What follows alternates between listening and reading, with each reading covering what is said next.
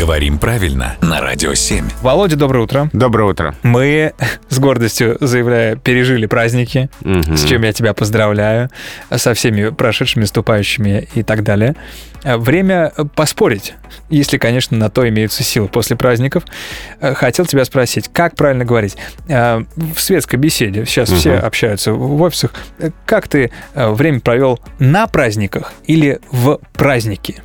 Там есть варианты, и немножко отличается значение. Мгм. В праздники это в праздничные дни. Так, Ты можешь сказать, в праздники я три раза сходил на елку. например. Да. А на праздники, все-таки не на праздниках, а на праздники, здесь значение приуроченности, то есть вознаменование праздников. На праздники я поехал на Сейшелы.